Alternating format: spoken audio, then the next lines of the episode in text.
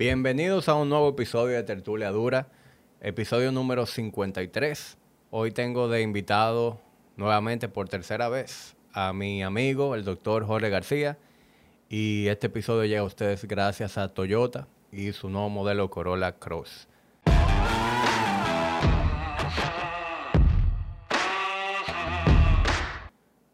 Jorge, dime a ver. Así que estamos. Sí. ya, ya hay apoyo, hay apoyo. Muy bien, muy bien. Todo bien, hermano. Gracias por recibirme de nuevo.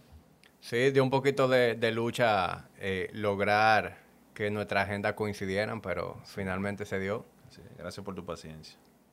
Paciencia tenemos de sobra.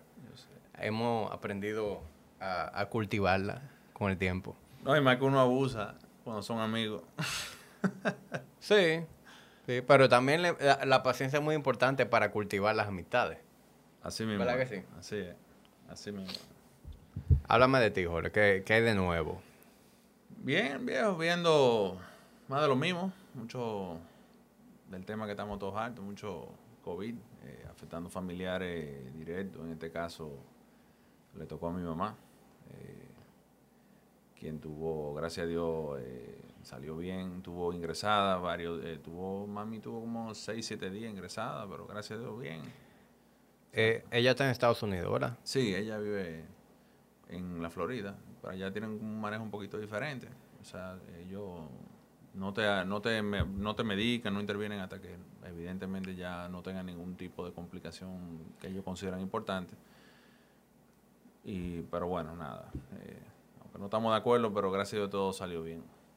Ok, cuando tú dices que tuvo eh, esos días ingresada, es decir, no tuvo conectada a un, ventilador. No tuvo en ventilación asistida, pero sí tuvo que ponerse oxígeno. Eh, ella estuvo manejando, eh, gracias a Dios todo, todo el tiempo fue con cánula, nunca fue con mascarilla ni nada. pero está en la casa, pero sí persiste también el, requerimiento de, oxígeno. Porque en, base a, a, mi experiencia, lo que he logrado ver eh, cuando, cuando se depende de, un ventilador, ahí se pone mucho más delicado el asunto. No es el ventilador en sí, eh, que no es por eso, o sea, lo que pasa es que el que va para ventilador está, bastante comprometido, o sea, es lógico. Pero tú, no entiendes que a la hora de tú ir a un ventilador, eh, los protocolos médicos también influyen mucho en ese... No, el uso del ventilador tiene sus complicaciones de por sí, pero pero no, no creo que se deba a eso, lo que bueno, y te repito, o sea, quien va, el, el, pequeño porcentaje de los pacientes que van al, uso de eh, ventilador eh, están bastante complicados. Sí, pero si tú, si, si a ti te fueran a conectar a un ventilador, tú fueras bastante pique de quién, en, en qué clínica y quiénes van a estar eh, eh, velando por ti en ese proceso. O sea, eso, eso no es algo a la ligera, de, ah, conéctame ya. No, claro, eso no, no, es, no, es, cualquiera que lo sabe manejar, número uno y número dos, pero en, eh, eh, eh, aquí uno evidentemente puede tomar ese tipo de decisiones, allá no. pero allá está bastante estandarizada la medicina. O sea, yo tenía plena confianza en el personal médico, sin saber quiénes son. que Hay mejores prácticas que aquí. No necesariamente mejor, pero está más estandarizada, que es diferente. Bueno, a eso me refiero con, con, mejores prácticas, el hecho de que hay una estandarización. O sea, aquí hay hospitales viejos en donde sabemos que... Hay de todo en todos lados. Allá también, ¿eh? en todas partes se cuecen habas, pero tú tienes cierto... Eh, un ejemplo medio fuerte, pero es como un perro de pedigrí. ¿Qué es lo que un pedigrí? Una raza X tiene X características. Eh, de temperamento y, vaya, o sea, eso es generalmente, tú lees, eh, por ejemplo, yo tengo un Boston Terrier, tú lees la descripción del Boston Terrier, bueno, eso es más, y, yo lo veo, eso mismo es cómo se comporta mi perra. Eso es como una cierta garantía de que tú no vas a tener ninguna sorpresa. Un viralata, en cambio, sorpresa Popeye, ¿verdad? No sabemos. Pero eso no quiere decir que hay una garantía 100% que el perro no te va a salir loco. Todo, aquí, todo el mundo debe tener alguna historia de algún eh, perro de raza, de con pedigrí que se le salió mal. Pero eso es lo que te da la, la, la, la homogenización y la estandarización de la calidad, eh, que no es poca cosa. Eso tiene múltiples niveles. Estamos hablando de altas certificaciones tanto gerenciales, médicas, hay muchas cosas que juegan un rol ahí importante. Eh, y esa es la gran garantía que tienen esos países desarrollados. Eh, hay, hay, evidentemente instituciones como la Joint Commission, eh, el ISO, que mucha gente quizá lo, lo ha escuchado, en el sector salud Joint Commission. entonces, todas esas cosas lo que buscan es disminuir el error humano. Y realmente eso es lo que te ofrecen los países desarrollados, pero una garantía 100% en ninguna, en ninguna parte del mundo. Aquí realmente, fíjate que el otro día salió en la prensa algo en relación a, no, es en el sector salud evidentemente, pero no sé si lo habrá visto, que era en relación a los profesores. Eh, como que sacaron una nota muy deficiente, un examen de nivel o algo así. Eh, y eso evidentemente, yo, yo siempre he dicho que en el ámbito médico eh, deberían de sustituir la pasantía médica por exámenes eh, pero exámenes bien hechos, eh, digamos, por eh, regulado, como en el caso de Estados Unidos, el USMLE, España tiene el MIR y así.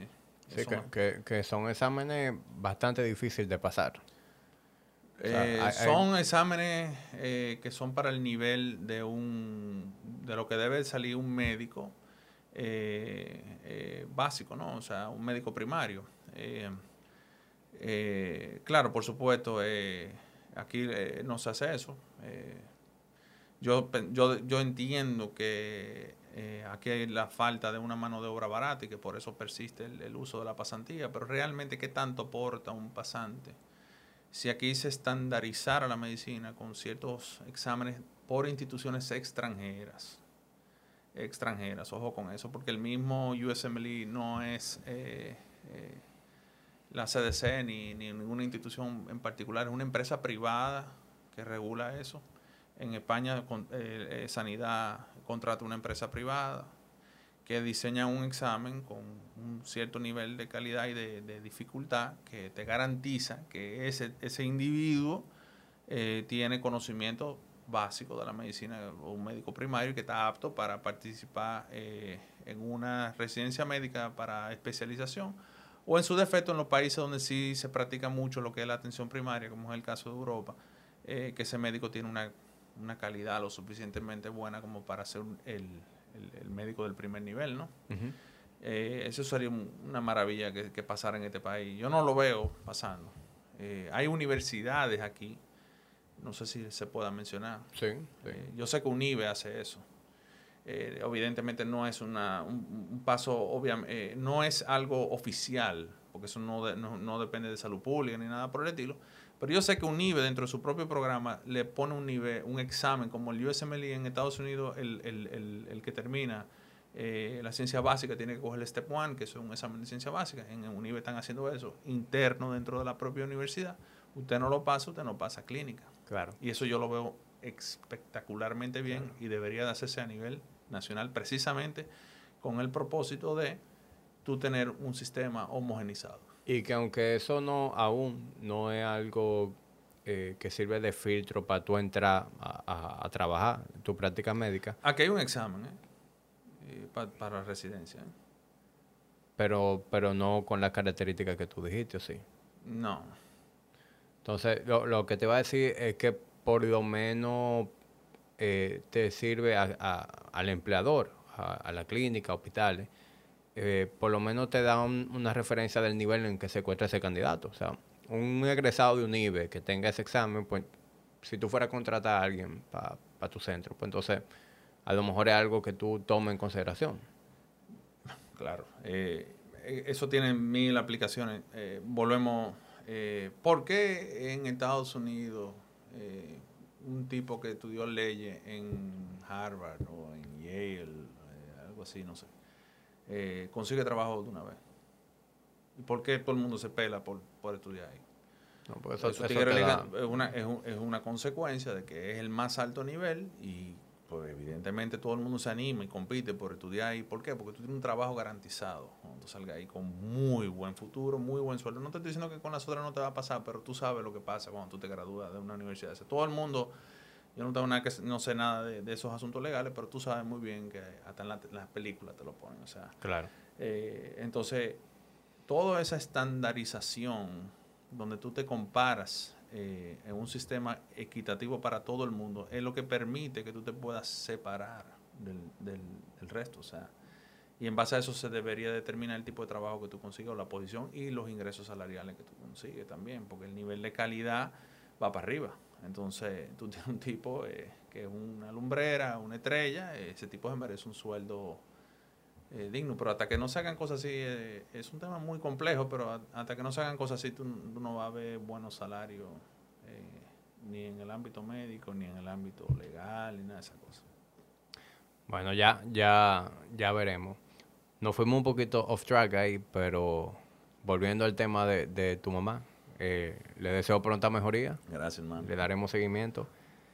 Tú sabes que siempre que yo, yo avisé que tú venías hace como tres semanas y armamos armé una especie de QA en donde ahí surgieron preguntas, comentarios y tres, por lo menos tres o cuatro personas dentro de un grupo de, qué sé yo, 20, 25 eh, personas que comentaron o preguntaron, dijeron que sus episodios favoritos son cuando tú vienes aquí. o sea que eh, esto que hemos venido haciendo ha rendido su fruto y, también tenemos expectativas que llenar. Antes, antes de seguir, perdóname, eh, eh, precisamente por lo que tú acabas de decir, ya que mucha gente lo oye, yo quiero aclarar algo. Aquí hay médicos muy buenos, formados aquí, 100%, especialidad, todo. ¿eh? No estoy diciendo que son peores. Lo que te estoy diciendo es que ante el, no conocimiento, donde tú no sabes nada, tú te resguardas en una tranquilidad de que un sistema homogéneo en estándar de calidad.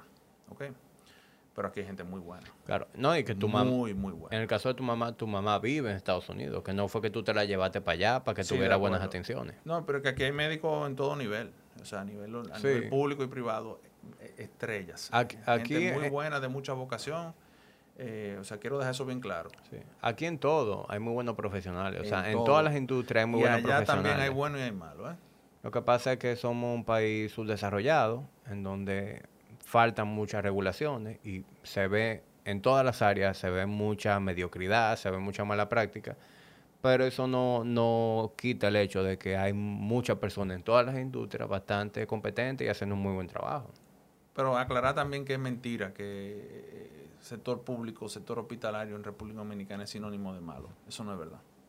Aquí hay gente muy buena en todos los niveles, en todos los niveles. Lo que pasa es no es lo mismo eh, es muy injusto tú también eh, comparar, eh, esto es rápido para salir del tema, o sea, un médico que no tiene recursos, la institución, jamás en la vida puede ejercer con, igual con, por Dios, o sea, en, Víctor Mato, en Canadá, en Canadá ese tipo me enseñó una foto y yo le digo, mira, qué maldito intensivo más, pero, y era la emergencia que él estaba, o sea, ahí habían de todo, resonadores, tomógrafos, cuánta vaina, o sea, No, no se puede.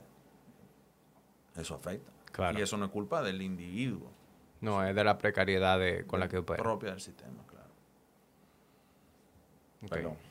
No, no, tranquilo, que aquí no hay, aquí no hay prisa. El, el, episodio antes de este fue el episodio más largo que hemos hecho de tertuliadura. Duró dos horas y veinte. Eh, y, y no es que es mi intención, pero al final esto hay que dejarlo que fluya y, yo entiendo que forzar a, concluir los temas o a darnos rápido, eso no, ayuda en nada. El que tenga mucha prisa y no puede escuchar el podcast, yo espero que lo pause y lo siga oyendo después. O si dejó de interesarle, también eso se, se respeta. Eh, hoy tengo varios temas que entiendo eh, es oportuno desarrollar. Eh, y eso también lo, lo, combino con algunas de las preguntas que surgieron, porque de esas preguntas que llegaron en Instagram, eh, como no pudimos grabar en esa ocasión, yo desarrollé eh, las que, que eran parte de mi terreno. Otras que se salían de, de mi scope, como dicen, las dejé para cuando tú vinieras. Entonces, vamos a abrir con, con una de las preguntas más populares siempre que surgen este tipo de temas y es eh, si se puede usar testosterona antes de los 30 años. Si tú tienes la indicación o, el requerimiento, claro que sí. Y mucho antes que eso también. Sí, eso lo sabemos, ¿verdad? Tú y yo que hemos estado en contacto con el mundo del no, fitness. No, no, no, no, no, no, o sea, no me, no, me refiero a eso. Tienen un, por razón X o Y, tú tuviste eh, gónadas disgenéticas, o sea, que no se desarrollaron bien, que te la tuvieron que sacar por X Y razón, tumor o algo. Eso no. Ahora, un individuo, sí, me imagino que la pregunta es, yo tengo mis dos testículos funcionantes y todo está bien, pero yo no estoy muy contento con mi, con mis niveles de testosterona. Eh, si sería antes de los 30, fue que preguntó, a los 30. Antes de los 30. Bueno, eh, evidentemente yo tratara de no, de no hacerlo. Eh, buscaría toda la forma de evitarlo, pero porque tú vas a crear una dependencia, evidentemente. Eh, habría que ver también eh, a largo plazo, eh, también ese individuo habría que evaluarlo muy bien, porque hay riesgo, o sea, eso no es mentira, hay algún riesgo asociado al uso de una sustancia, de una hormona, evidentemente, y no se sabe realmente a, tantos años que pudiera realmente derivar eso. Tú sabes que con ese tema de la testosterona no hay muchos estudios per se por un asunto de principios éticos en el desarrollo de un, estudio. Eh, pero, eh, sin embargo, eh, hay muchos estudios también que son que establecen una cierta relación entre la falta de testosterona y enfermedad coronaria. Pero claro, eso son cosas muy propias de edad avanzada. Pero también tú vas a encontrar otro que te van a decir que te aumenta el riesgo de enfermedad coronaria. O sea, eso hay que llevarlo al plano individual. Yo no lo veo muy prudente por debajo de los 30 eh, estar en eso. Pero si tú me lo pones a mí en otro escenario, tú me dices, lo voy a hacer como quiera.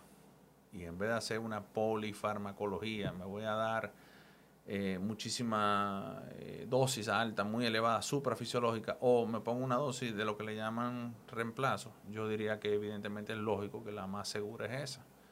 Eh, y con sobre todo con una buena un buen seguimiento o sea estrecho donde se monitoricen ciertos parámetros que es la única verdadera manera donde tú vas a ver si a ti como individuo eso le, le, está generando algún problema eh, a corto, mediano y a largo plazo. La realidad es que la gente lo va a hacer como quiera. Son fármacos que son eh, históricamente mal utilizados y, abusados. y yo entiendo que el mal uso es menos malo que el abuso. Okay. Sí, y, también eh, hay muchas personas que, que se, apoyan en cualquier razonamiento para justificar el uso. ¿Entiendes? Por ejemplo, si, si tú tienes 25 años y tú quieres usar testosterona por fines estéticos, ¿verdad? Tú quieres un mejor progreso en tu, en tu composición física, en lo que tú estás haciendo en el gym. Tú te vas a agarrar de cualquier teoría del beneficio de reemplazo hormonal para justificar el uso. Por eso que te digo, eh, es eh, reemplazo, la, palabra, cuando yo acepto lo que tú dices reemplazo es porque basándolo en el hecho de la, de la dosis, es como simulando, eh, pero técnicamente un reemplazo no es. Porque realmente no Porque si tú estás bien y te estás poniendo, no es un reemplazo. estamos partiendo de lo que es un mal uso, porque es un mal uso. Ahora lo que estamos evitando es un abuso. Entonces, hay, hay, hay, un tema interesante con eso que tú acabas de mencionar. Eh, yo, cuando yo fui joven eh, y yo incursioné en el mundo de, las PS y la cosa, siempre te decían que tú te lo tenías que ganar. Tú, tú también tienes que haber vivido eso. O sea, después que tú tengas tantos años sólidos de entrenamiento, entonces tú puedes poner a la idea de usar anabólico, no sé qué, no sé cuánto, ¿verdad? Seguro lo viste. Eh, pero hay una realidad detrás de todo eso y es que nosotros vivimos en un mundo con tanto bienestar. Eh, y cuando yo digo bienestar es eh, acceso a comida. Y hago la misma aclaración que hice en, el podcast anterior. Eh, me refiero a la gente que está escuchando esto. O sea, yo sé que, que no todo el mundo tiene esa dicha, pero las condiciones han ido mejorando para la humanidad en sentido general, aunque te digan lo contrario. Cada día tenemos más y más y más. Y entonces eso ha derivado que aparezcan en ciertas enfermedades que no eran propias en, quizá en el año 1920, en el 1930, en el 1940. por ejemplo, voy ponerte un ejemplo, el hígado graso y, y la esteatohepatitis, que es el hígado graso con, con, aumento de las transaminasas, ¿no? Eso viene asociado al exceso de ingesta. Entonces, eh, inclusive a tal punto que, se está hablando que probablemente en un futuro no muy lejano ya ni siquiera va a ser la hepatitis C el, principal causante de cirrosis, sino va a ser eh, el, hígado graso y, la hepatitis causada de todo eso. Pero eso no viene solo. El hígado es un órgano extremadamente importante desde el punto de vista metabólico. ¿Y qué tú crees? ¿Que no te va a afectar tu testosterona? No tiene nada que ver con el, con el testículo, pero el hígado produce aromatasa. Entonces tú tienes un individuo joven, porque los hay, eh, que tienen el hígado eh, eh, súper grasoso, las transaminasas por la nube, eso no da ningún síntoma. Todo el mundo cree que si te pasa algo en el hígado te va a poner amarillo. Eso no, es verdad en este caso. Entonces tiene transaminasas altas, hígado graso, y viene a hablarte de que, que me voy a poner testosterona. Entonces tú, el tipo tiene estradiol en la nube, eh, y, que, y realmente probablemente ese individuo, eh, haciendo cambios de estilo de vida, mejorando, sincerizándose consigo mismo desde el punto de vista nutricional, en ejercicio y todo lo demás, pues pudiera revertir esa condición y sus niveles de testosterona eh, van subiendo. Hemos hablado en múltiples ocasiones de, lo que es la resistencia y como, como todo eso. hay, mil cosas. un muchacho de veintipico años no es normal que esté hablando o ni siquiera procurando reemplazo de, de testosterona. Algo, algo hay detrás de todo eso. No, no, es normal eso. Sí. Y hablando de ese mismo grupo de edad, yo no manejo las estadísticas. No sé si es un asunto de percepción, pero me, me parece que hoy en día son mucho más los casos de personas jóvenes, igual por debajo de 30 años, sufriendo de hipertensión. ¿Es un asunto de percepción o la, o la data está ahí? volvemos al mismo, a, esa abundancia eh, y ese sedentarismo que, desde luego que ha ido en incremento eh, con todo esto que hemos estado viviendo. Eh, en cierto sentido ha sido impuesto, pero también de por sí yo creo que los niños, tú lo ves, los niños son más sedentarios hoy que, el niño hace 30 años o hace 40 años. Entonces, eh, todas esas cosas, exceso de ingesta, exceso calórico, exceso de comida, disponibilidad de esas cosas. Eh, yo siempre relajo de que en mi casa era un, era un, evento que tú te comieras una pizza. Ahora tú ves Marta y porque oye Marta y me pique el ombligo, es más, ya ni tengo ni que coger el ah. teléfono y hablar con un, con un pendejo. cojo el celular y, lo pido. Entonces, es eso, trae consecuencias. Y claro que sí, que la yo no tengo una cifra. Eh, el otro día vi al ministro de Salud Pública que mencionó eso, que aquí el 40% de la población es hipertenso, sin saberlo. Eh, no he tenido la oportunidad de ver la data de dónde lo saca, me imagino que tendrá alguna, eh, pero yo no lo dudo, en lo más mínimo. la enfermedad eh, a futuro, o sea, el problema a futuro que nosotros vamos a tener son dos. Uno son las enfermedades metabólicas, eh, desde luego que vuelvo y te repito, como consecuencia del exceso, eh, la abundancia de, la abundancia. De comida y, de comida de baja calidad. Y yo, pusiera eso en un segundo plano. Yo creo que más el problema es el exceso. La cantidad. Sí, de acuerdo. Es más, eh, yo creo que no, no, te estoy diciendo que está incorrecto que tú te fijes en, el qué, pero mucho más importante es todo el viaje que la gente está comiendo. O sea, se está consumiendo más de lo que se quema. Entonces, eso va a arrastrar efectos metabólicos y esos mismos efectos metabólicos van a tener consecuencias sobre la segunda situación que yo creo que nosotros vamos a tener teniendo problemas con los años, que son las infecciones, eh, los agentes infecciosos. No estoy hablando eh, solamente de virus y cosas, que la gente nada más habla de los virus, pero eh, las resistencias bacterianas que se ven hoy por hoy, las, super, las, famosas superbacterias, eventualmente nos vamos a quedar sin, sin antibióticos. Entonces, un individuo eh, que tiene un sistema inmunológico incompetente porque es diabético, por, porque se le agregaron ciertas condiciones propias eh, de una vida de opulencia, de sedentarismo, de hedonismo, evidentemente un tipo más débil y, van, esas dos combinaciones van a ser muy desastrosas en un futuro. Tú me comentaste, en, conversando fuera del aire, que el, el hecho de que hoy en día hay mucha gente que lleva la higiene a un extremo, eh, eso está teniendo consecuencias en, su salud gastrointestinal. Eh, es una teoría eh, de las enfermedades inflamatorias intestinales, como colitis y Crohn's. Eh, no es una explicación 100%, pero se han hecho estudios, en, sobre todo en España, donde compararon y se dieron cuenta, por ejemplo, que hay cada día más incidencia de Crohn's y colitis en Suiza, esos países más para arriba que España, Suiza, Suecia. Y como, dice, como decía eh, un amigo, eh, otra enfermedad más que va en incremento por las mejores condiciones de vida. O sea, porque que la higiene es parte de, tener una vida eh, mejor, o sea, es parte integral de la salud, pero el exceso, o sea, eh, lo que propone la teoría puesto en forma llana es como que tu sistema inmunológico no tiene nada que hacer, está aburrido y, te entra a ti mismo. O sea, hasta empieza a atacar a tu, intestino. Entonces tú ves. Sería interesante evaluar eso, pero tú ves SIBO, el SIBO, está muy, muy de moda. Ahora todo el mundo tiene SIBO también. Eh, hace unos años era. Leaky eh, gut. SIBO, leaky gut. Y eso del leaky gut, mi hermano, si usted tiene el intestino inflamado y se, se jala. O sea, tú estás jalando algo. ¿Qué tú crees que va a pasar? No va, no va a crear ninguna permeabilidad. Eso está.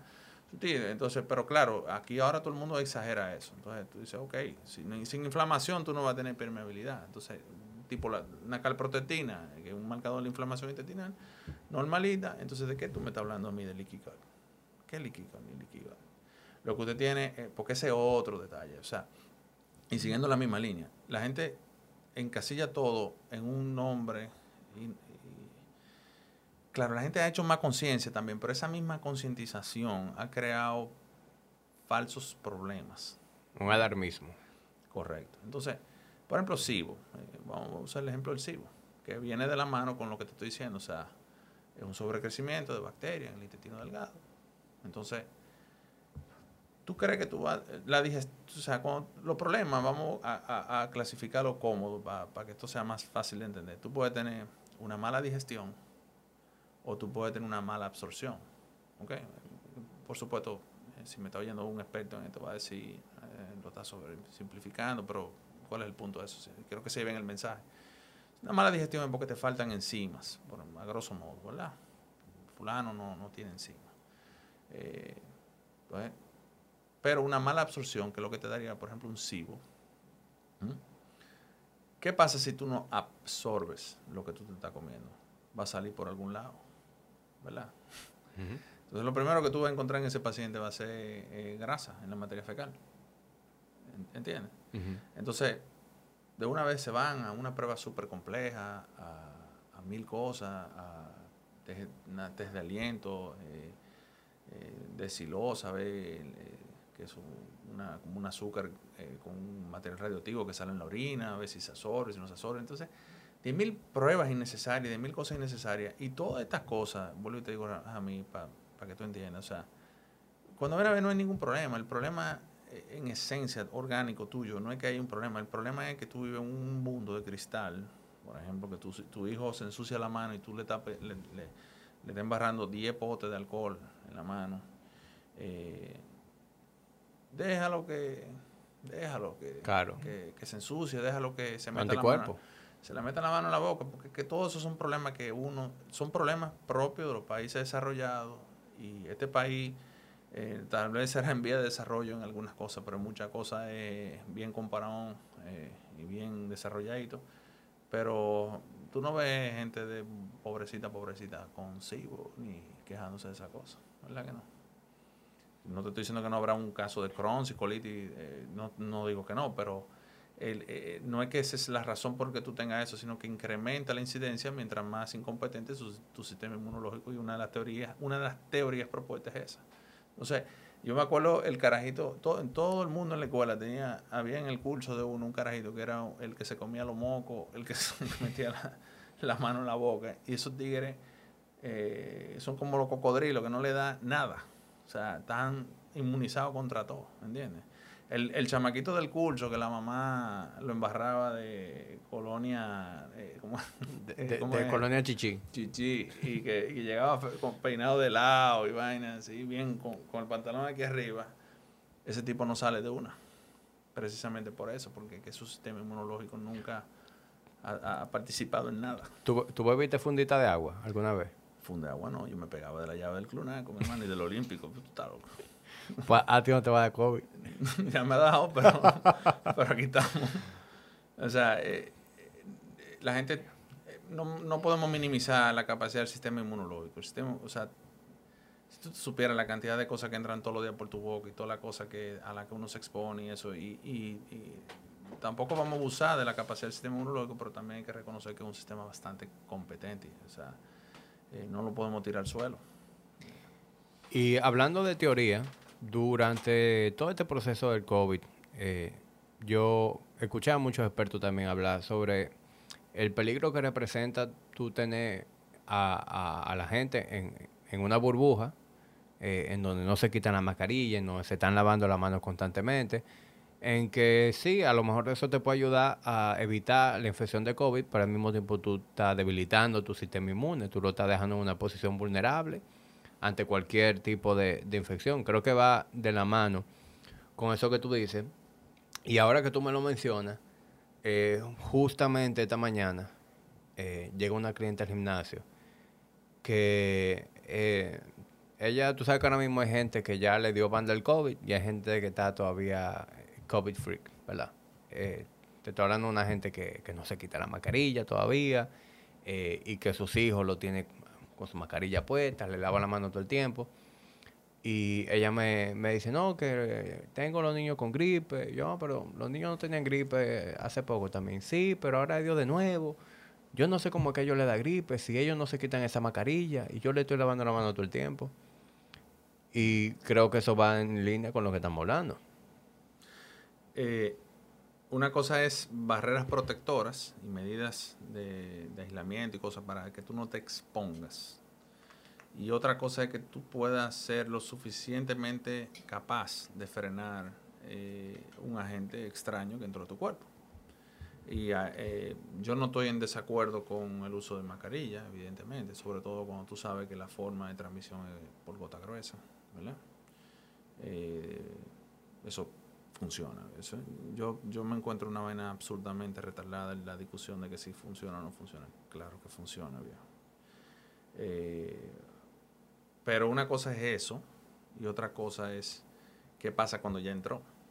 Eventualmente esas cosas siempre van a, tarde o temprano nos va a dar a todos. Eh, no, no, no, el COVID, cualquier virus de fácil eh, propagación, tarde o temprano nos va a dar todito. Aquí cuánta gripe no cogió en esta vida. Entonces, el tema es, eh, ¿qué tú estás haciendo? Y ojo con esto, yo no estoy diciendo salgan a buscar infecciones, eso hay que aclararlo, pero también qué tú estás haciendo para garantizar que tú tengas, no garantizar la palabra, no, pero mejorar la probabilidad de que te vaya bien ante cualquier infección. Eh, vuelvo y te repito, todo el mundo está COVID, COVID, COVID, pero la influenza, la influenza mata gente.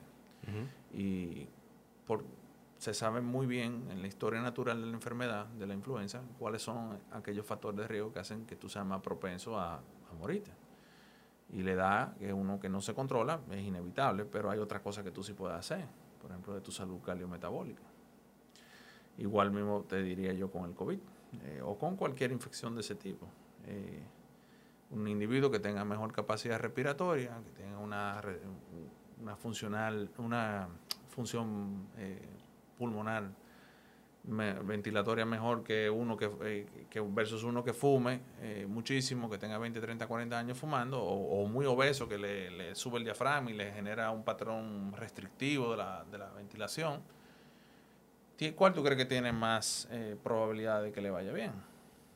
Evidente. Es, sentido común. O sea, es la sumatoria de las dos cosas. O sea, siempre tener medidas de, de, protección en todo el sentido, pero tú tampoco puedes vivir en una burbuja como tú bien acabas de explicar. O sea, reconocer también que los niños no, no hay por qué estar en eso. Más, ¿Entiendes lo que te digo? O sea, usted sabe lo que usted tiene que hacer, usted sabe que, que no se le está promoviendo busque problemas, pero se le está diciendo mejora tu condición física, mejora tu salud, utiliza barreras protectoras, pero tampoco pretende higienizar el mundo y, eh, sanitizar, esterilizar todo, porque eso tampoco es bueno y trae consigo consecuencias como lo que estábamos hablando ahora mismo de eh, como te digo, enfermedades de, inflamatorias intestinales, por ejemplo.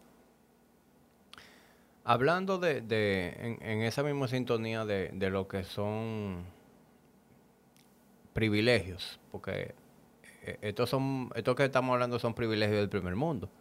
Hay, hay países en donde esta conversación ni, se tiene. Es decir, yo me hago esa pregunta, ¿cuántas veces en, en, en, nuestro país vecino Haití se ha hablado de SIBO? Correcto. ¿O cuántas veces? No, es que no existe, pero eso sí existe, ¿eh? pero eh, como tú dices, es un problema. ¿Cuántas veces se estará hablando allá de intolerancia al gluten? ¿Eh? De... Eh, la celiaquía existe, o sea, eso... Sí, pero... Eh, y, y, eso no se inventa, pero no hay mucho nórdico viviendo en, Haití. Entonces, tú, sabes que, tú sabes que es un tema complicado, porque la gente lamentablemente, eh, eso no lo decido yo, en medicina a veces eh, tu, tu, raza te predispone a, una enfermedad eh, u otra, o más riesgo, ¿verdad? una arteritis de Takayasu a los asiáticos le da más probable que, no es que no le da a otra gente, pero es más probable que le dé a un asiático. una celiaquía es más probable que le dé a un tipo de, de Noruega, que eh, una falsemia le va a dar más fácil a, un africano, ¿verdad? A un afroamericano. Y hay gente que eso lo, lo, coge mal. O sea, el otro día me pasó que yo estaba con un amigo y su papá tuvo una lesión cancerosa. Eh, que evidentemente eso es por ser blanco, más probable que le pase. Eh, un carcinoma basal. y le estirparon y, él me estaba enseñando lo bonita que estaba su cicatriz. Y yo le dije, bueno, así como le salió el cáncer, también usted sabe por qué le, pasó eso, que cicatrizó muy bien. Y yo le hice así. Le dice, señalé que era, que era blanco. O sea, menos probable que tuviera una queloide por ser blanco. Eso ofendió. O sea, porque su esposa es de color. Y yo no entiendo, o sea, o sea, no se puede ni ahora ni mencionar eh, factores de riesgo. No, porque eso no es un tema que, que es mejor o peor, es, eso es así. Si a ti te da malaria y tú no eres falsémico, es más probable que tú te mueras versus el falsémico que no le va a pasar nada. Es que yo no sé por qué la gente todo se lo tiene que llevar a, a lo personal y, y, a, y, a, la parte ofensiva. Pero bueno, lo, lo que te quería decir es que yo pienso, digo, yo no pienso, yo te voy a hacer una pregunta. ¿Tú crees que eso mismo que hablamos, el punto de vista de, higiene, de evitar eh, las bacterias y todo eso, eh, puede pasar lo mismo con la alimentación? Es decir, que cuando tú eres eh, muy obsesivo acerca de evitar agresores dentro de la alimentación y llevar una alimentación súper clean, tú puedes convertirte en una, en una persona muy sensible a cualquier cosa. En resumen, tú te puedes hacer muy pussy. Tú sabes que medicina, eh, tal vez tú no, no hayas escuchado esto, hay un grupo de enfermedades que le llaman enfermedades funcionales. Y eso, traducido al español, es, este tigre es un maldito loco y te mandan donde un psiquiatra. Y muchas de esas enfermedades funcionales tienen manifestaciones digestivas. Eh, casi, no todas, pero muchas. Entonces, eh, hay un componente de las enfermedades que son evidentemente fabricados, o sea, que no es que tú lo eliges, son enfermedades psiquiátricas, eh, que tendrán su debido tratamiento con un buen psiquiatra, en conjunto con, si te duelen las articulaciones, tu reumatólogo con tu psiquiatra, etcétera, etcétera, o un problema digestivo tu gastro con tu psiquiatra, etcétera, etcétera. Pero yo también creo que eh, hoy día se le pone un nombre como medio chulo a, condiciones y, Dios me perdone por lo que voy decir, pero se ponen hasta de moda. Hasta es un excelente tema de conversación en, una mesa. yo no como gluten, tú sabes. Eh, ahora, yo, yo, hay veces que, que en consulta me llegan gente y me dicen, eh, oye, un conocimiento eh, extenso de antinutrientes, te empiezan a enumerar 10.000 cosas y se autosometen a unas dietas de eliminación tan, pero tan agresiva, que evidentemente tarde o temprano van a generar algún tipo de deficiencia. Eh, partiendo de una condición que, que pudo haber sido, que no dudo que sea real, pero muchas veces es algo transitorio.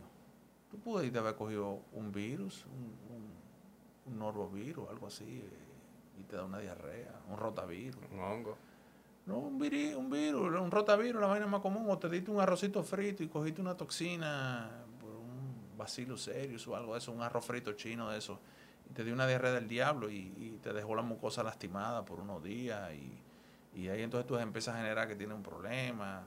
También, mira, una de las cosas más interesantes con relación, y, bueno, volvemos y lo llevamos a, a lo digestivo. Pero una de las más cosas más interesantes a mí es eh, el, eh, porque fíjate, ahorita tú me preguntabas de la testosterona, ¿verdad? Y yo te dije mal, uh, mal uso y, y abuso. Pero eso no es exclusivo de, los- de los esteroides. Los inhibidores de bomba de protones, no quiero mencionar ninguna marca, omeprazol, lansoprazol, todas esas cosas. Aquí la gente se lo bebe como si eso fuera eh, M&M. Dulcito coco. Y entonces después se fabrican, un, fabricado no, le da SIBO. ¿Ok? Porque tú estás creando un ambiente donde tú permites que, como no hay ácido en tu, en tu, en tu mucosa, o menos, un pH menos ácido, permite que, que suban por efecto mecánico. Inclusive, me voy más lejos, hay, eh, está bien descrito, eh, afectaciones infecciosas pulmonares por, por ascenso de bacterias de la vía digestiva por el uso y, eh, y abuso de ese tipo de medicamentos, que tienen su indicación. Y no estoy diciendo que, que están mal, pero aquí cualquiera, ah, tengo una acidez, ¡pah! y se meten una megadosis de, de un inhibidor de bomba de protones que ni siquiera era necesario usarlo. Eh, aquí todo el mundo tiene gastritis también, cuando eso es un diagnóstico que no- yo a veces me quedo con la boca abierta, o sea, no, doctor, yo tengo gastritis, ¿cómo tú sabes? O sea, te hicieron una endoscopía, te hicieron una biopsia, porque hasta donde yo sé es un- un diagnóstico histológico y no es, un- no es de- a base de síntomas. Confunden acidez o pirosis con, con una gastritis, empiezan a automedicarse, automedicarse, automedicarse, y entonces ahí vienen otro tipo de problemas como el que te acaba de mencionar el CIBO, la misma cirugía bariátrica. Esos procedimientos, todo lo que te, todo lo que te enlentezca el vaciamiento gástrico da posibilidad que las bacterias suban. Y es lo mismo con una infección de orina. O sea, ¿por qué a la mujer le da tanta infección de orina versus un hombre? Una tres cortitas. Entonces duran mucho. Si duran mucho sin ir al baño, esas bacterias van subiendo, van subiendo, van subiendo y ahí colonizan la, vejiga. Pues es el mismo escenario que pasaría con el intestino. O sea, el intestino eso es un zoológico, caballero. Eso está lleno, lleno, lleno de bacterias. Entonces, tú, le una- tú no, no tienes una buena digestión porque te carece de una enzima, puede pasar, tiene una, carencia puntual o, tu estilo de vida, tu hígado no está de lo más sano, tu páncreas quizás tendrá tú algo, no sé, diez mil cosas. Y, o, o- o estás eh, inhibiendo algunas enzimas por el uso de, de, bomba de, de inhibidores de bomba de protones, o en su defecto también eh, tú tienes alguna infección real, como un Helicobacter pylori, que muchas veces cursa asintomático. Y El sueño también tiene eh, mucho que ver también con... con- con la motilidad intestinal. eh, no, me refiero a, a, la, a la salud del- de la flora. O sea, tengo entendido que cuando hay... Cuando tú no duermes, cuando tú no logras ciclo de sueño profundo, ahí puede haber eh, como una inhibición. No sabía, eh, mira, eso yo no, no había visto esa relación, no lo dudo. Eh, hay una conexión muchísimo más, más marcada de lo que uno pensaría entre nuestro sistema nervioso y nuestro, nuestra biota, microbiota intestinal. Esto siempre lo hemos hablado de que 80-90% de la serotonina la producen esas bacterias. Y esa relación tan estrecha, pues evidentemente tiene que haber algún tipo de... No lo dudo. No, no lo he escuchado, pero no lo dudo. Pero, pero simplifica la cosa. O sea, piensa eh, eh, básicamente en asuntos mecánicos de vaciamiento. Ujú. Algo tan sencillo como, por ejemplo, me paso el día entero sentado. Señores, pero tú te pones a, correr. ¿No te ha pasado corriendo, haciendo ejercicio que te da ganas de, de ir al baño? Bueno, eso es motilidad y eso empuja para abajo. Entonces estás sentado el día entero, acostado el día entero. Esa batería tiene chance de subir. ¿Entiendes? Un sangrado. Que tú tengas una úlcera, porque tú abusas de antiinflamatorio, tú tienes un sangradito que tú mismo no te estás dando cuenta que tiene un sangrado. Sangre de nitrógeno, hermano. Es un cultivo, un medio de cultivo, crece de todo. O sea, hay muchas cosas que interesantísimas que se pudieran hablar de eso, pero, pero, pero aterrizándolo al tema del abuso y el mal uso de, medicamentos, eh, tú te puedes crear un problema. Y creo que eso obedecería más al tema nutricional como, como causante de ese tipo de problemas por supuesto, eh, hay cosas que, que, no es que tú tienes un problema. O sea, mi hermano, mira, tú te como una fritura con un aceite que lo han reutilizado un millón ochocientas mil veces. Eh, que se enfría, se dejan intemperie, se calienta. No, hay lugares donde no hay buena higiene. O sea, porque ahorita yo dije, bueno, no, tampoco podemos vivir una, en una burbuja de cristal, pero tampoco eh, vamos ahora en Polcano, ¿verdad? Ya, vivía en una cañada. Exactamente, porque todo eso te quita la salud, evidentemente. La calidad del agua. Aquí hay mucha gente que no tiene acceso a calidad a agua, aunque tú, aunque tú no lo creas, mucha gente no tiene acceso a agua potable, eh, que es un derecho constitucional, pero, pero eso pasa. Eh, pero hay gente que, que tiene recursos. tú sabes, se dan un suape un sábado y se paran en el primer chisme que encuentren, una, una carne que quién sabe si cogió tres, cuatro apagones. Eh, pero ven acá, pero cuando, hay casos de hepatitis E por haber comido eh, eh, salchicha cruda. o sea, las condiciones en las que se hicieron tus alimentos y en que estuvieron almacenados tus alimentos puede inducir a problemas a, corto, mediano y largo plazo de, la, de, de, tu cuerpo, no solamente de la vía digestiva. Tú puedes hacer hasta, hasta, una eh, glomerulonefritis, puedes hacer tú. ¿Entiendes? Entonces, no es tanto el que yo comí, sino todo eso que engloba eso. Y volvemos ahorita a lo que hablaba de la estandarización. Eh, eso no es exclusivo del sector salud. Eso también pasa con la comida. O sea, ¿qué estándar de higiene eh, es difícil enfermarse, viejo, en un restaurante eh, con toda la de la ley en los países desarrollados. Pero qué estándar tú tienes, qué garantía tú tienes de que ahí se toma, que la, que no hubo contaminación cruzada, que si tú eras alérgico a tal vaina, eh, a, los maricos, al maní, eh, qué garantía tú tienes que no se contaminó en lo que estaban cocinando eso. O sea, eso, ahí volvemos otra vez con el tema de estandarización. O sea, que vuelvo y te repito, no creo que sea tanto el, que yo como, sino todo lo que todo lo que rodea ese proceso eh, que pudiera tener un efecto negativo sobre ti. Ok, esa parte la entiendo. Pero volviendo a el, el tema de, de la gente que evita los agresores, que está constantemente evitando gluten, evitando lácteos, evitando eh, que si evito los vegetales, nightshades, etcétera. Vamos con los lácteos. Ajá la lactosa, bueno, el lácteo, la lactosa, el problema. Tú vas perdiendo. Hay gente que no tiene la enzima, o gente que tiene una poca cantidad de producción de esa enzima. Eh, eso no es algo que pasa por desapercibido. Y uno va perdiendo un poquito esa enzima con los años. Es normal que tú debutes de edades avanzadas con deficiencia. tú puedes decir que alguien te diga, bueno, yo la manejaba muy bien, pero como que ahora no me está cayendo muy bien. Eso no hay que ser ningún científico de la NASA para tú darte cuenta, coño, eh, de repente yo no estoy digiriendo bien la lactosa. O sea, los gases, la flatulencia, lo, eh, en español burdo, el peo que usted se tira es hediondísimo, con todo eh, metano ahí, hidrógeno y cosas. La diarrea te deja un buen recuerdo, porque es un tipo de diarrea que quema. Eh, entonces, eso no pasa por desapercibido. Es fácil de diagnosticar, es muy común. Y la verdad es, viejo, usted no tiene que estar tomando lácteos si usted ya creció. No, la gente se lo come por lo bueno. Son lo bueno con queso. Bueno, entonces, ah, bueno, claro, eh, sí. Pero, shit happens, viejo. No, no, y a mí ya... A mí el alcohol me da arritmia. Shit happens. en, mi caso, en mi caso yo he tenido que eliminar el queso de mi vida. Es decir, yo a veces me, me puedo comer un pedazo de, de un manchego o algo así, y eso lo tolero, tú sabes, en pocas cantidades. Pero eso que yo hacía antes, de déjame comerme una pizza entera. I'm gonna pay for it.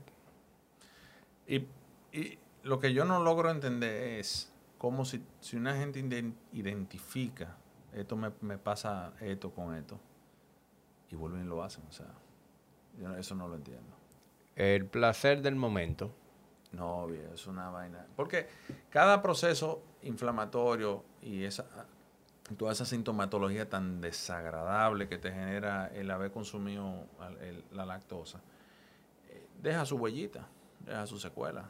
Y tú te das cuenta que te tarda cada día un poquitico más recuperarte, tú pierdes tiempo, te, todo inflamado ahí adentro, te afecta tu No, yo, yo, yo, yo, me siento, yo me siento chueco por 3, 4 días. Y entonces tu rendimiento atlético para el carajo. Hasta mental, hasta, laboral, claro. hasta mental. me siento foggy. ¿cómo, eh, bueno, yo creo que hablamos hablamos un poquito de eso, del, del hedonismo y el, lo que te llevaba a ti a tomar una decisión, pero ¿qué tan, con tanta variedad que hay hoy en día, porque con este mundo globalizado que tenemos hoy en día, que tú tienes acceso a, a, de todo, viejo, o sea, eh, en, que no son cosas características de tu país, o sea, ni de tu clima, o sea, tanta variedad que hoy por hoy tú tienes, tú tienes que consumir la única vaina que te revienta en doble estómago y en intestino, o sea, no entiendo. Claro que pasa, que lo, lo lácteo, casi todo tiene leche. Casi todo, casi todas las recetas tiene lácteo. ¿Eh? ¿Cómo casi todo?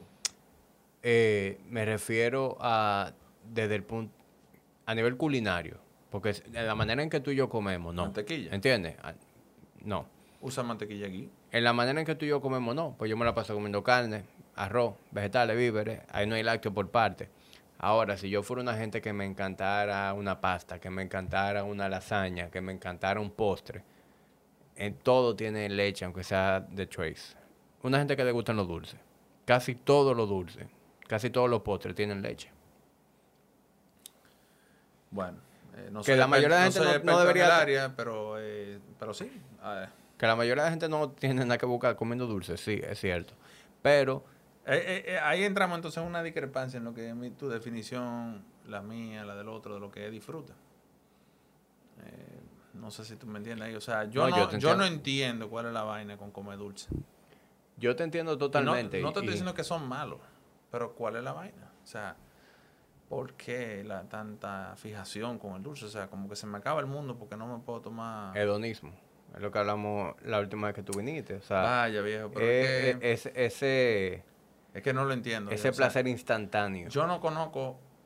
Yo dudo mucho que haya alguien que te tira una cama eh, agonizando que se va a morir, lamentándose no haberse comido ese... Un tres leche. Ese tres leche. Mira, coño, no me comí en el 72 ese tres leche. Lo que ese, esas, esos alimentos te están restando en el momento, como por ejemplo, ok, tú, tú eres intolerante a la lactosa, te lo pegaste el tres leche, pero también te diste la pizza antes, la pasta, no sé qué, los cuantos. Te pasa dos días ahora grave con diarrea y qué sé yo qué. Se armó un coro, no pudiste ir y ahí sí pudiera eh, generarse un escenario teórico, hipotético, donde, ocurra que ahí va, vamos a poner algo bien sencillo. La jeva de tu sueño, y ese día usted estaba con su barriga, parece una, embarazada, eh, un, un, blimp lleno de gases y te la perdiste. Y yo creo que sí es más probable que alguien en su cama diga, mierda, no me diga fulana. Yo creo que eso es más factible. Además de todo lo, hablando en serio ya, o sea, todas las cosas metabólicas que te van a venir a pasar por, por, por toda esa basura, o sea, hacerte hipertenso, tú ahorita mencionabas la hipertensión, y todo lo que viene a través de la hipertensión. Te montaste en el barco de la hipertensión, eh, da trabajo revertir eso y no siempre se puede. Número, número dos, también la, no creo que haya un fármaco antihipertensivo que no tenga eh, impacto eh, a nivel sexual, en, sobre todo en el hombre, en materia de disfunción eréctil. Entonces, realmente vale la pena eso. Ese, ese, esa es la única, la única pregunta que yo. Claro, lo estoy exagerando, porque tampoco vayan a pensar que te como un dulce hoy pasó eso. Pero, pero piensa todo lo que pudiera llevar a eso a largo plazo. Por ese momento. Yo, yo, estoy de acuerdo contigo. Pero también, evidentemente, hay mucha, mucha gente que tiene un problema, una mala relación con la comida. Y, Una dependencia. Eh. Y entonces se deriva todo eso de lo que estamos hablando ahora. Yo no lo entiendo eso. lo, sé que existe, pero no, no, lo logro procesar. Mira, uno creció, yo, yo crecí como todo el mundo, alrededor de los fines de semana comer pizza y helado. Eh, e, e, eso era una comida de domingo, de muchachos de uno. Una caja de pizza y después vamos a comer helado. En mi casa no. No, bueno, en la mía sí.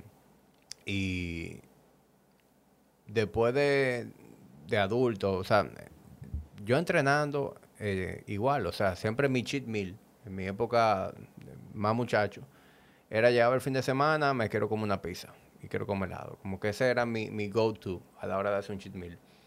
Pero desde el momento en que yo empecé a ver las secuelas de eso, en, en cómo yo me sentía, de que me veo como una mierda y me siento como una mierda durante una semana completa cuando como así, pues lo, lo erradiqué. Y ya yo he llegado al punto en donde eso a mí no me hace falta. A mí a cada rato yo tengo la costumbre de mi, mi fin de semana, mi treat es comerme una buena carne. De lunes a viernes. Y, más ¿eh? ahora, que es un lujazazazo. Exacto. Cada vez está más cara. De lunes a viernes, tú sabes que uno se lava pechuga, carne molida, un lomito de cerdo, un, un hígado encebollado, etcétera. No somos John Paul Garrido, ¿verdad? Señores, John Paul me dijo a mí hoy no estoy comiendo carne. No, no. ¿Y por qué? ¿Está enfermo? No, no, no indagué mucho, pero... No, no, hay que ver. No, no estoy comiendo carne, me asusté. no, no, algo pasó. Ah, tenemos que averiguar. Yo quisiera ser John Paul Garrido y comer ribeye todos los días, pero mi presupuesto no me lo permite. Entonces, ¿qué yo hago los fines de semana? Mi premio de una larga semana y jornada de trabajo es comprar un buen ribeye, comprar un tomahawk. Y eso es lo que yo disfruto hacer los fines de semana. Tiramos una buena carne y puedo acompañar eso de un plato de pasta, puedo acompañar eso eh, de, cualquier víver, un plátano maduro asado, lo que sea. Pero ya, that's it. Me tomar un par de copas de vino y ya. Y, la gente me, me, dice como, ven acá, ¿y ese es tu cheat meal?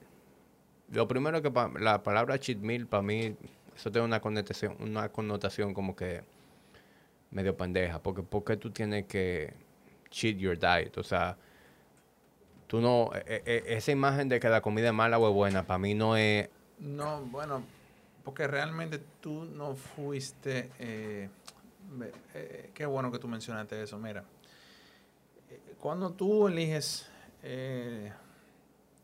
yo soy una persona que entiende y cree, eh, y creo que me parece que tú también, que cualquier eh, proceso donde tú buscas, no solamente vete bien, sino que tú buscas salud, eh, implica comer bien, ¿verdad? comer cosas que son conducentes a, a una vida más saludable. Pero eso tiene múltiples opciones. Entonces, volvemos al tema de qué es lo que yo, o sea, qué es la definición de bueno para mí. O sea, qué es la definición de lo que yo ando buscando, qué es lo que yo quiero, qué es lo que yo defino como algo que me genera mi placer, qué es. O sea, ser sincero contigo mismo, o sea, eh, hasta, un, hasta cierto punto. Eh, porque hay, hay, mucha diferencia entre la, lo que es el concepto de, hasta de salud para un individuo, eh, estar en un buen estado de salud quizá para ti representa eh, tener la capacidad de correr 10 kilómetros, no sé, lo que sea. Eh, y para otro individuo que ya tiene una condición X, tipo diabético, que está en, dos o tres medicaciones, que está hipertenso, que tiene un problema, mil cosas, quizá la definición para ese individuo sea otra. y quizá no, los dos andan buscando lo mismo, pero con un punto final eh, un poquito diferente.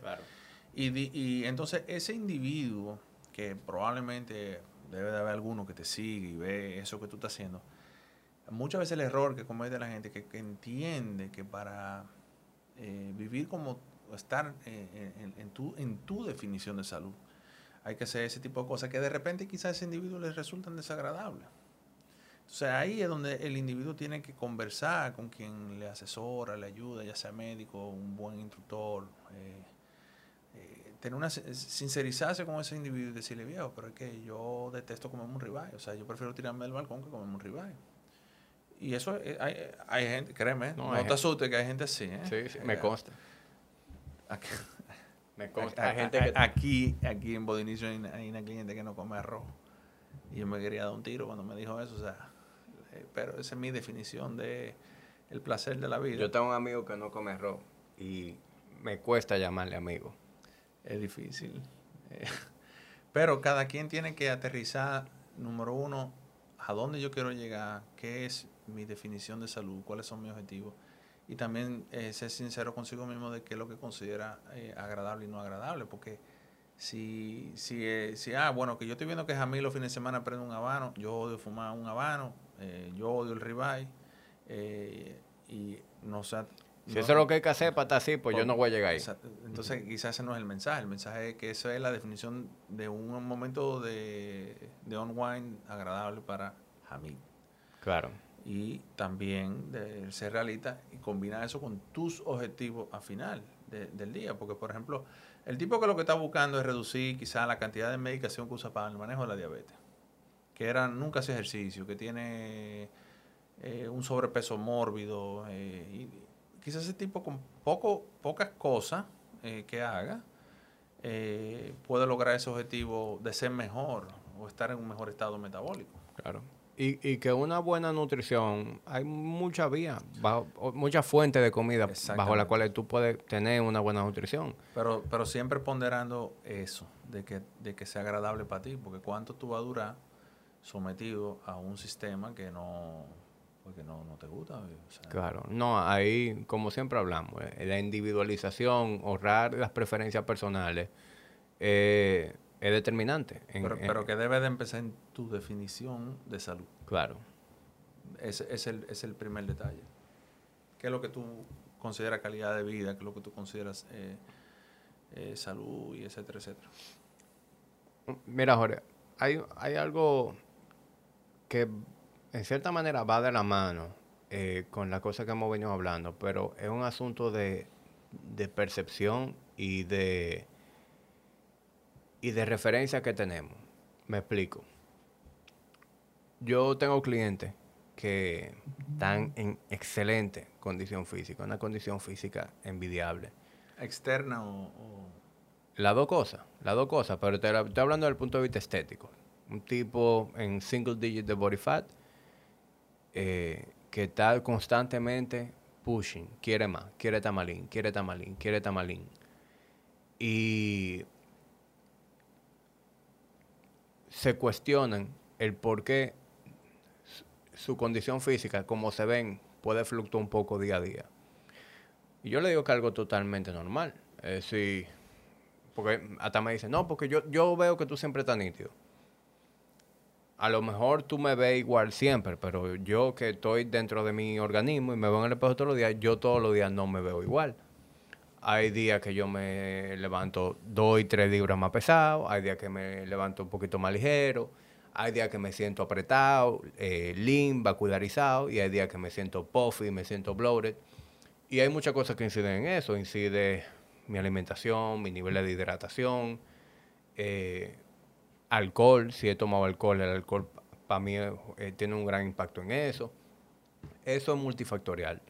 Entonces, es irreal el tú querer verte todos los días como que tú vas a posar en una revista. O sea, yo creo que es muy importante que, que mucha gente que piensa de esa manera tenga esa expectativa de que todos los días tú te vas a levantar como un modelo de revista y, y que perseguir, es decir, tener esa obsesión en tu comida, en, en, en todo lo que tú haces, tu decisión de estilo de vida, basada en, en- en- esa imagen, yo creo que eso te resta, te resta a la experiencia, a lo que tú estás haciendo.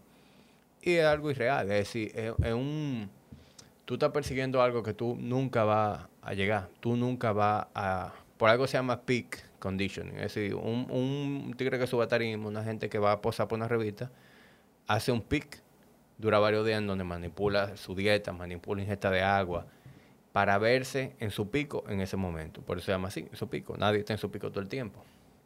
Entonces, cuando tú tienes esa, esa idea en tu cabeza de que tú te vas a ver así todos los días, yo creo que eso, eso puede tener un impacto en muchas cosas. En, en cómo tú te comportas y cómo tú ves, cómo tú ves todo. ¿Qué, tú, tú has logrado ver ese mismo fenómeno en, clientes que van a tu consulta? Claro que sí. Eh, mira, mientras más magro tú estás, eh, influye más tu estado de hidratación. Eh, voy a, no lo voy a profundizar mucho a eso porque hay ciertos conceptos que son bastante difíciles de explicarlo por acá, pero en sentido fácil, divide tu cuerpo en dos espacios. Un espacio intracelular, o sea, dentro de la célula, y otro afuera, extracelular, ¿verdad?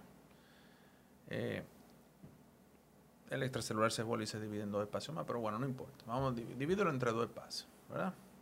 Entonces, osmosis, eh, ¿sabes lo que es eso? ¿He escuchado eso? Bueno, la osmosis, tú tienes una membrana, tú pones un, un, recipiente, lo divide con esa membrana medio a medio, y esa membrana es permeable para el agua nada más. Solamente el agua pasa, agua pura, no, no sodio, no, no potasio, nada, agua. Entonces tú le echas mucha sal a un lado, ¿verdad? De la membrana. ¿Y qué va a pasar con el otro agua? Va a viajar hacia el otro lado para equilibrar las concentraciones dentro de los dos espacios. Eso es lo que osmosis. Tú tienes un espacio hipertónico que tiene mucho, mucha sustancia diluida o eh, mucho soluto diluido, pues entonces evidentemente ese espacio jala agua. Todo el mundo ha consumido eh, mucho pretzel, eh, mucho jamón serrano y, y amanece hinchadito el otro día. ¿Por qué? Porque la sal no pasa al otro lado. Es el agua nada más que pasa. Entonces tú tienes ahora mucha sal afuera y eso chupa agua para afuera. Entonces evidentemente te ve que borrado. Entonces si tú estás muy definido, ¿ok? Si tú eres un individuo que está sub 12%, eh, 12 reales. No, no, tú sabes. 12 de verdad. Porque aquí no, no, porque aquí todo el mundo tiene 3% de grasa. 12 eh, de verdad. Eso, eso es, es, una payasada porque eh, la carne... ¿Tú has visto un filete en el supermercado? Eso es puro, eso es músculo, ¿verdad? Sí. Y no tiene grasa adentro. Mientras más músculo usted tiene, más grasa usted tiene. Eh, es obligatorio porque las fibras no se, no se diseñan solas. Tienen que tener, como ese, ese lubricante entre ellas, ¿verdad? Eh, entonces, si usted está en 12, usted está nítido, un 12 es real, usted está muy definido. Cualquier variación en tema de hidratación celular va a, influir a favor o en contra de cómo tú te veas. Entonces, psicológicamente se vuelve loco cualquiera, porque tantas fluctuaciones en un mismo, hasta en un mismo día. Eh, incluso eh, gente que sí, yo tengo muchas amistades que se mantienen el año entero bien magro, que te dicen que amanecen los lunes lo mejor que han con el cheat meal. Bueno, pero ahí, eh, porque tenían, ahí confluyen otros fenómenos, como por ejemplo que el músculo estaba depletado de glucógeno, formó mucho glucógeno, el glucógeno chupa mucha agua y le sacó el agua subcutánea y entonces amanece más pegadito. Y el descanso influye mucho ahí también. Más de lo que tú te imaginas, porque es que, es que el cortisol influye muchísimo en que tú retengas o no retengas eh, eh, sodio. Eso es otro tema, porque tú tienes también a nivel renal ajustes y muchísimas cosas.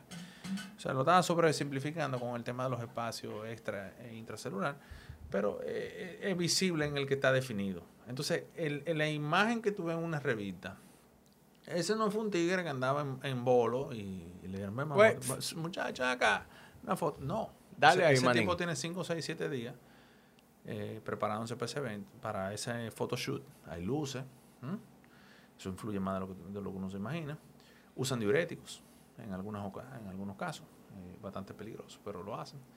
Eh, hacen eh, cargas, y usan insulina, usan mil cosas para, para llenar el músculo.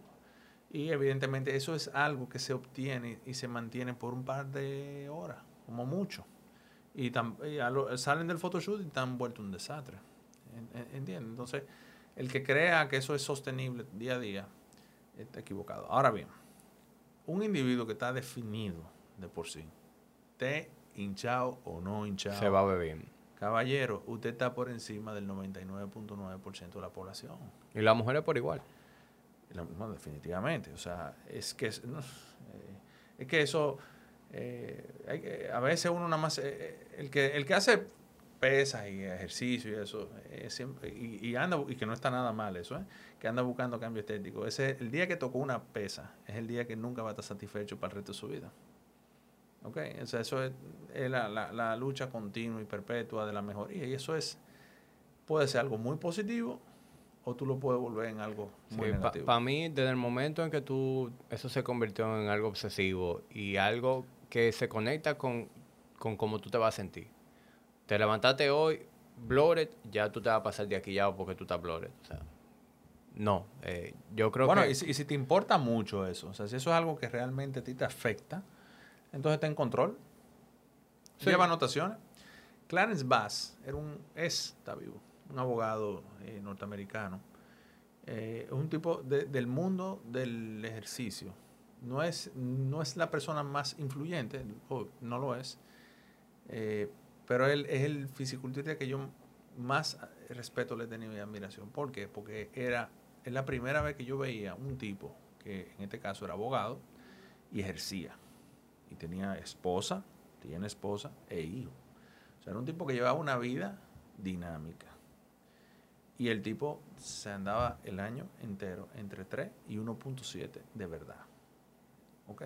Medido de verdad en laboratorios controlados, de verdad. Tiene hasta libros descritos. ¿Y tú sabes lo que ese tipo hacía? Digo, pues, por supuesto, para tú llegar a esos niveles, que no son para nada saludables, ¿eh? pues no lo son, y con músculo, porque también hay que entender que no estamos hablando de un tipo que, tiene un o un marasmo, ¿verdad? el tipo National Geographic. No, estamos hablando de un tipo fuerte, eh, bien muscularizado. Ese tipo comía day in, day out, lo mismo, misma cantidad. O sea, el mismo contenido, misma cantidad, hasta la cantidad de agua que ese tipo tomaba eh, él la llevaba controlada. Y el tipo llevaba anotaciones, hoy me borré.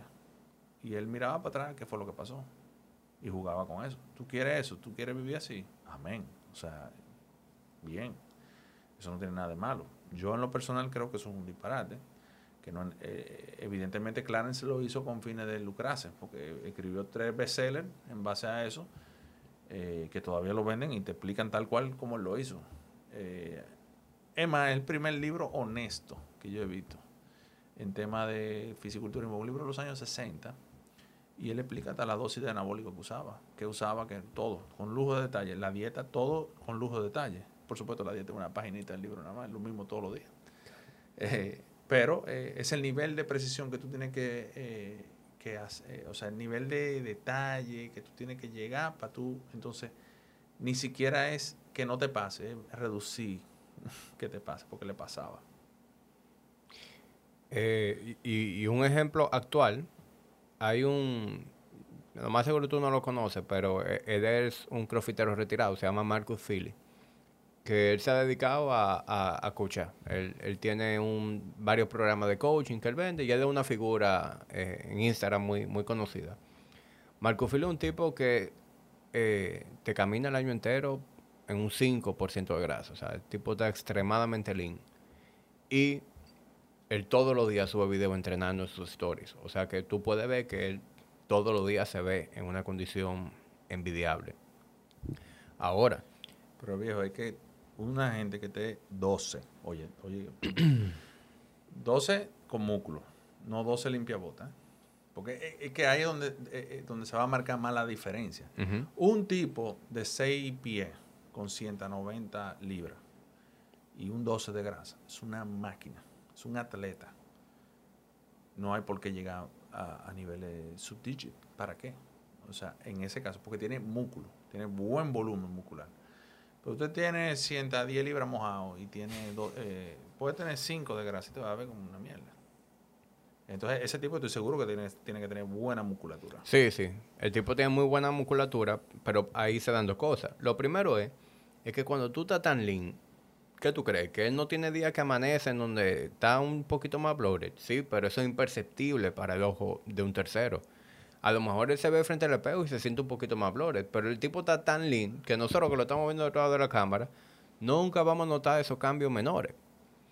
Eso es una cosa. Y lo segundo es que ese tipo se parece al ejemplo que tú hablaste. Es un tigre que los domingos hace su meal prep de la semana entera. El tipo no te come en la calle. El tipo todo lo que se come está traqueado y lo cocinó al mismo. El tipo se acuesta a dormir a las 8 de la noche. Duerme 9 horas diarias. El tipo no te bebe alcohol. Entonces, obviamente él tiene un lifestyle que le permite verse así y, y una consistencia. Pero tú me preguntas, ¿Tú quieres vivir así? Yo no quiero vivir así. O sea, yo llevo un estilo de vida saludable, para mí es muy importante entrenar. Los gorditos ligan más.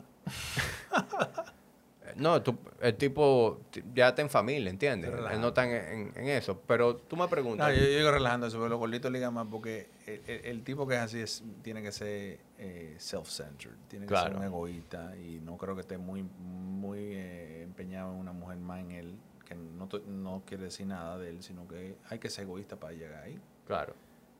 No, no. Todo el que está en fitness sabe que... Hay algo de eso, claro. Que esto es muy heavy para tú jalar más hombres. Ah, no, esto no te ayuda. el, tigre que está piedra jala más hombres que mujeres. Vamos, vamos a, decirlo con franqueza. Yo vuelvo y te digo, o sea, tú tienes un 12%, 12, 13% con musculito, usted está por encima del 99% de la población. Entonces, ahí no hay problema. Sí, loco. si, es para ligar eh, y tú, tú, tú tienes un problema de actitud, tú lo único vas a ser un tipo fuerte con un problema de actitud. Claro. Y, y, vamos, a, vamos a hablar claro. Una mujer no quiere un, un, piece of shit. Es decir, una mujer no se siente atraída de un tigre no puede que se ve gordo, que se ve vago, ¿entiendes? Eso no. No, piden tanto. Pero exacto, los estándares tampoco yo son... Yo creo que mientras tú no tengas más teta que ella, eh, la barriga no te llegue, que tú te puedas sentar bien en una mesa. mientras tú te veas atlético, ¿entiendes? Mientras, mientras ella vea que tú la puedes cargar. Y que, tú vas a meter mano bien, ya. Sí. Pero mira, eso, eso del, líquido, eh, tú lo puedes ver de dos formas. Lo puedes ver con una connotación negativa, lo puedes ver con una connotación positiva. Cuando yo era joven y estúpido, yo pensaba que eso genuinamente influía en algo. Yo, para ponerte un ejemplo, yo me acuerdo, eh, mi hermano vivía en, en la Florida. estoy hablando en el año 2002, por ahí, 2003. Mi hermano vivía en el sur de la Florida. Y yo estaba, me acuerdo, en la universidad, se acercaba eh, las vacaciones y yo iba a visitar al hermano y ya tú sabes que hay el viaje a South Beach, 100%. Entonces, como yo estaba lean, lean, siempre estaba, me mantenía relativamente lean, yo me mantenía 11, 12, ¿qué yo hacía? Un tipo que está en 11 y 12 se deshidrata y carga bien los músculos, se ve igual que uno de 8 y 7 el, tema es jugar con los líquidos. Hasta que un día conozco una tipa allá en la playa y empiezo ahí y, nos vamos al, mar. Ella me está acompañando. Yo me había metido un Lasix. Y el Jorge cree que se la está comiendo. Entro con mi. Una cubana. Entro con mi cubana. Caminamos como 50 metros. que 50 metros? Como 10, 15 metros para dentro del mar. Y el Jorge se calambró. ¡Pah! Tipa tuvo que ayudarme a salir. Qué machazo. a salir así todo trancado. yo, los músculos para qué. O sea que lo suave con eso. pero tú puedes jugar, si, eh, mira el lado positivo, tú puedes eh, eh, crear estrategias como por ejemplo, tú te puedes hiperhidratar. o sea, tú sacas, una estrategia buena sería si, si tú estás bien magro y tú tienes un, un, corito de playa, piscina el fin de semana, tú te puedes depletar de carbohidratos. Tú sacas los carbohidratos de tu dieta, empiezas a comer proteína magra nada más y ahí hiperhidratarte. Te tomas 2.5, 3 galones al día de agua. Entrena, eh, vas todos los días a entrenar, eh, tu rutina normal. Y el día antes de, de tu ir a la playa, eh, en la mañana tú te tiras un full body workout, pero con repeticiones altas. 3, 4, 6, hinchate, qué sé yo qué. Y a las 10 o 11 de la mañana no beba más agua.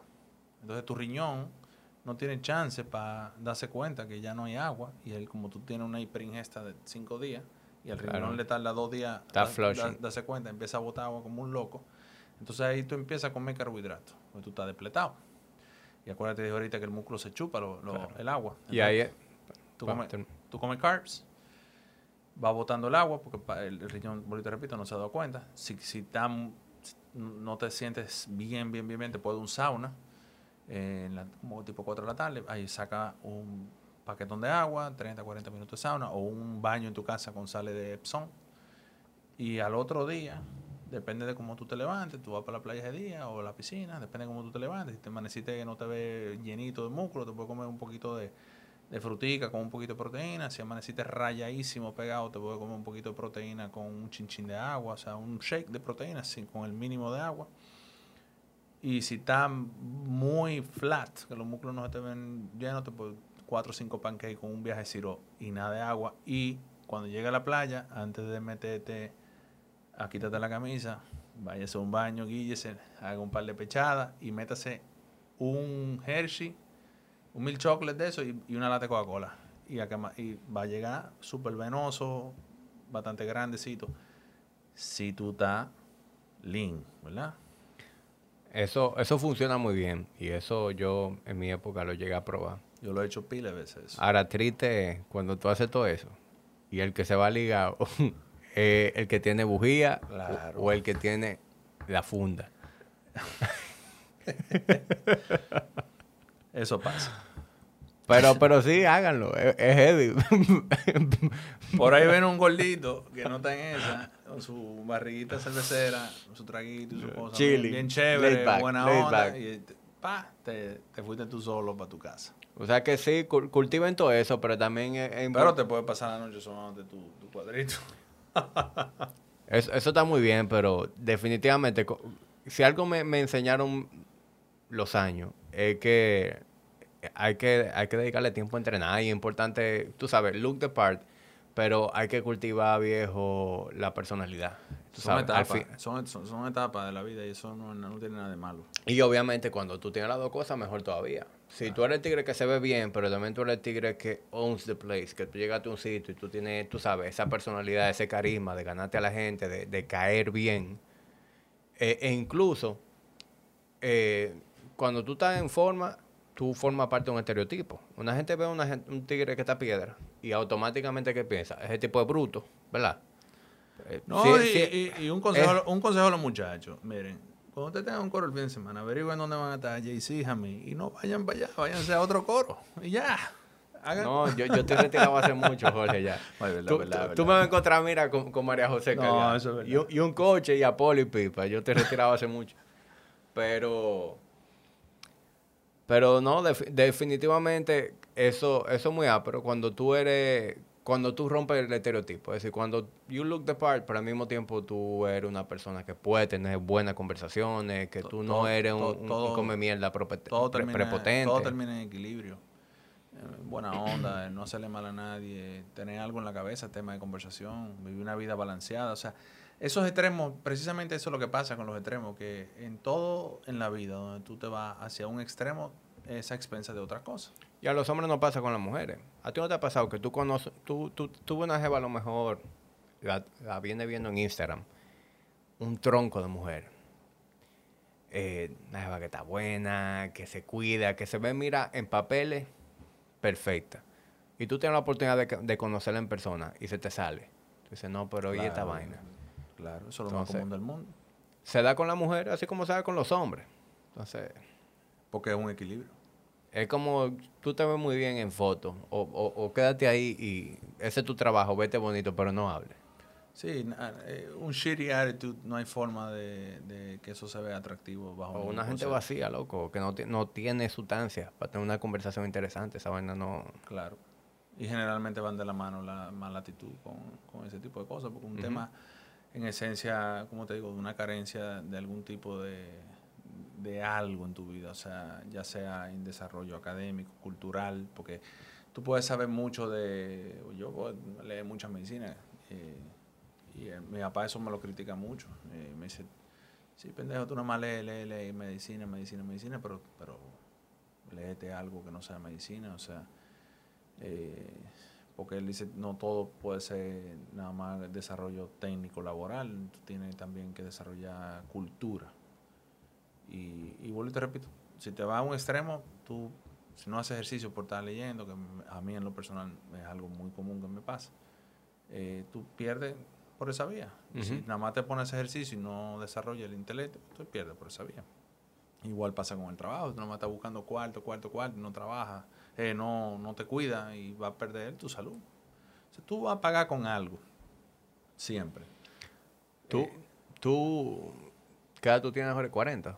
41. 41. O sea, tú, tú que pasaste esa etapa de, de ser un fiebre del gimnasio, de tener una condición física envidiable, si tú tuvieras la oportunidad de vivir esas etapas de nuevo, ¿qué, qué tú hicieras diferente? Absolutamente nada. ¿Lo mismito? Eh, cada, cada, cada etapa, hasta la misma mala experiencia que yo tuve, fueron eh, positivas, porque por ejemplo, el, el, el, típico cuento que yo hacía, yo me acuerdo perfectamente cuando yo me meto eh, en, el, en, el, tema de los ejercicios, de, de, las pesas, porque yo siempre fui nadador y, jugaba mucho basquetbol, de todo, o sea, muy, muy activo, hasta vitilla, vieja. Pero cuando me enamoré de las pesas, o del fisiculturismo en sí, yo nunca fui un tipo temeroso y, trato de hacer lo mismo, o sea, de que me aborden. Eh, bueno, tú, tú, y yo nos conocimos hace muchos años, yo siempre fui un tipo abierto que me, tal vez yo tenía más tiempo que tú en aquella época, cuando nos conocimos en ese mundo. Y no, te puedo, no, no sé si, si, se dio ese escenario, pero si se dio, eh, te pudiste haber dado cuenta que yo nunca fui un tipo cerrado en conversar con alguien y, y, si me lo preguntaban, porque nunca he dado... Eh, consejos, consejos, como tú decías antes, nadie me preguntó, yo nunca hice eso, pero todo el que se acercó a mí, yo le podía dar un insight en base a mi conocimiento, siempre lo daba. Pero eso nace por, por una experiencia que yo tuve de chamaquito. Cuando yo empiezo, me acuerdo, tengo 14 años, y yo abordo unos individuos del gimnasio que había en el, en el Club NACO, y le pregunto a ellos lo que hay que hacer, los tigres me dicen, no, tú sabes, víveres vegetales, proteínas, muchos consejos pendejos. Me paso yo mi verano entero, mi hermano, destrozándome ahí en ese gimnasio. Y decía que no me iba a pesar hasta que no se acabara el verano para ver eh, la, mejoría, ¿verdad? Y yo muriéndome, viejo. Y haciendo todas las disparates que esos viejos, hasta espagueti licuado, eh, con soya y vaina. Todas esas estupideces, por mucha proteína de soya, todo eso, toda esa vaina. Eh, Mega Mado 1000, toda esa vaina. Se acaba el verano y el ole se pesa y tengo 3 libras menos. Voy donde, voy donde y, eh, y, en una época donde yo paré con una paleta, ¿eh? yo tenía los mismos 6'3 que yo tengo ahora y yo pesaba 147, 149 libras. Y, no, pero estaba muerto. A, a ley de una gripe tú estabas dentro de los tigres de mi edad, era, era como... ¿Qué, ¿Qué, edad? ¿Qué edad 14.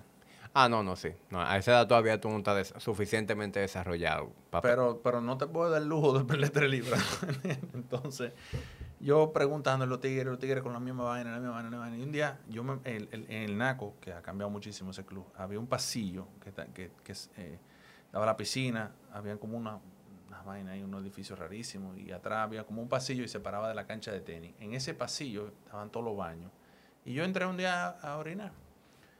Y los consejeros ahí con el culo afuera, ahí, ¡cha!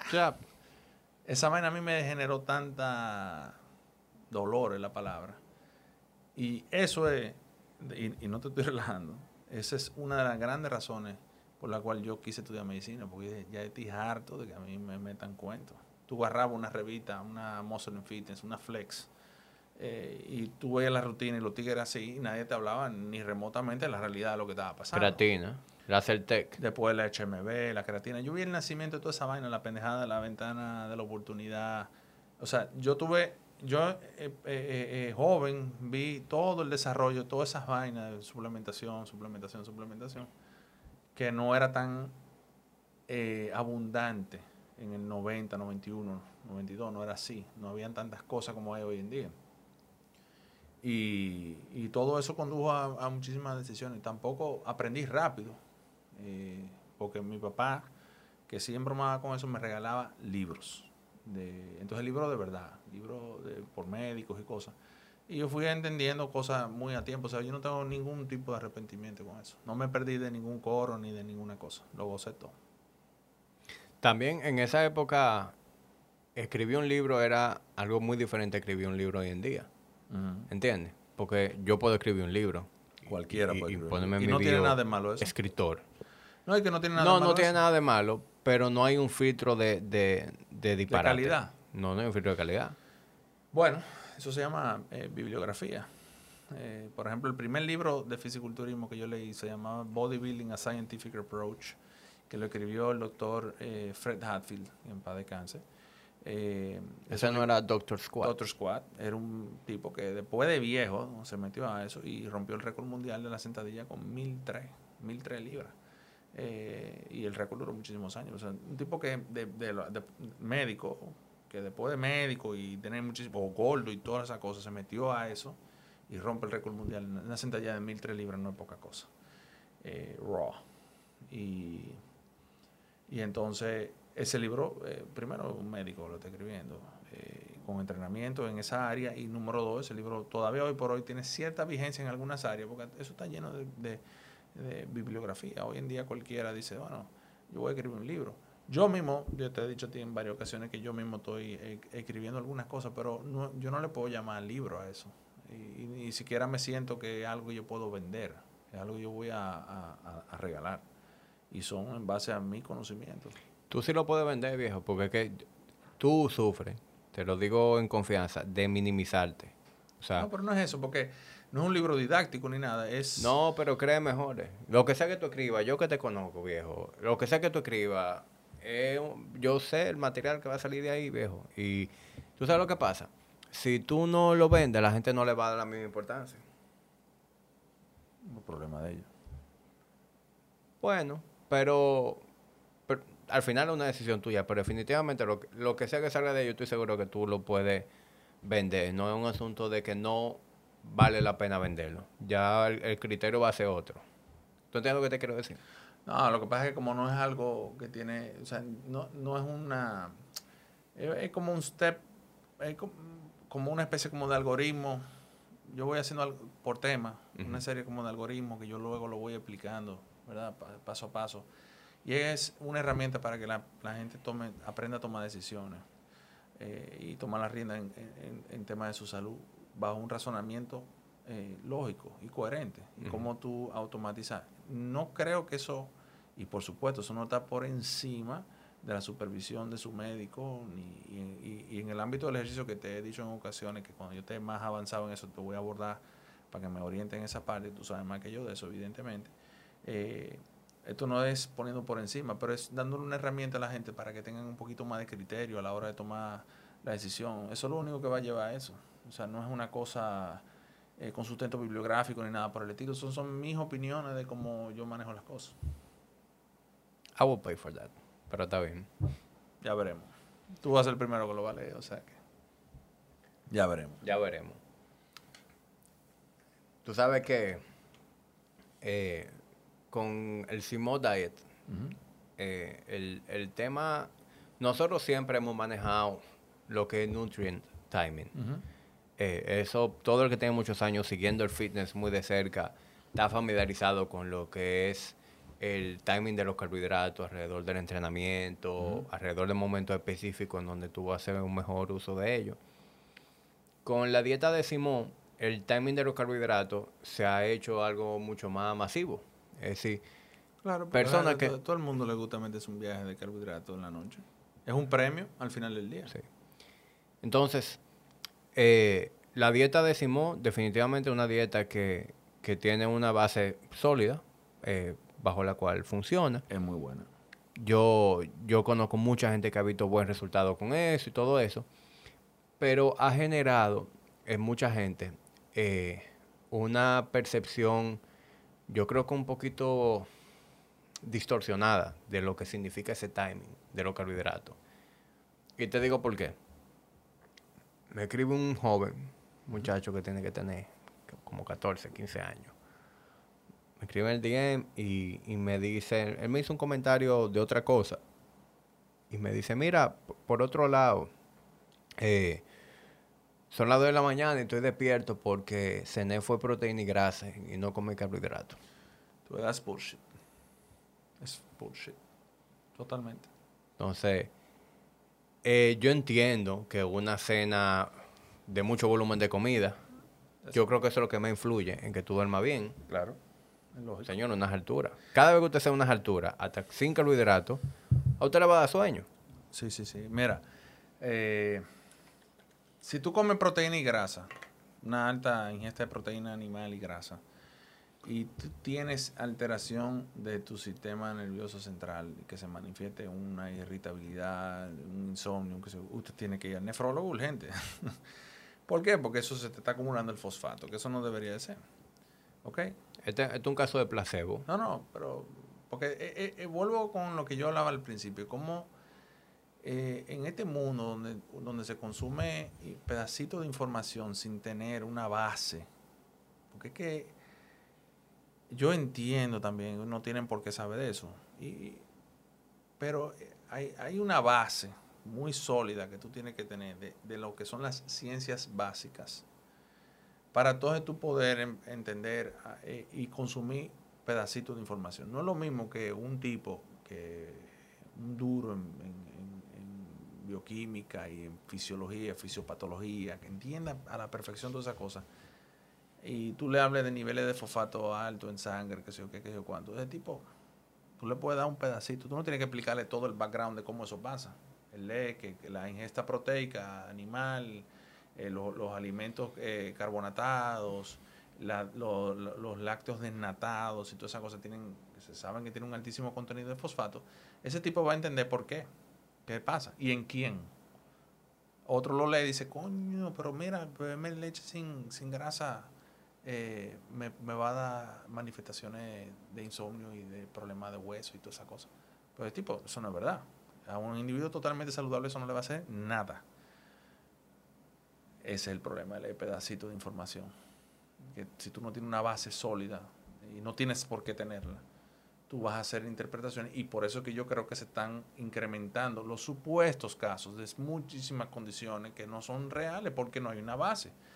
El celíaco ni siquiera sabe lo que el, que dice que tiene intolerancia al gluten no sabe ni lo que es una inmunoglobulina ni una, una inmunoglobulina eh, eh, eh, Dios mío, el eh, ¿cómo se llama? La sustancia de solubilidad, que yo que, que son eh, dicamérica, que, que, que son dos moléculas, una, yo no me acuerdo bien cómo se dice ese término bien, que es como está en la mucosa, y en la sangre anda una sola, en, en el intestino andan dos, pero tiene una sustancia para aumentar su vida media, bla, bla, bla.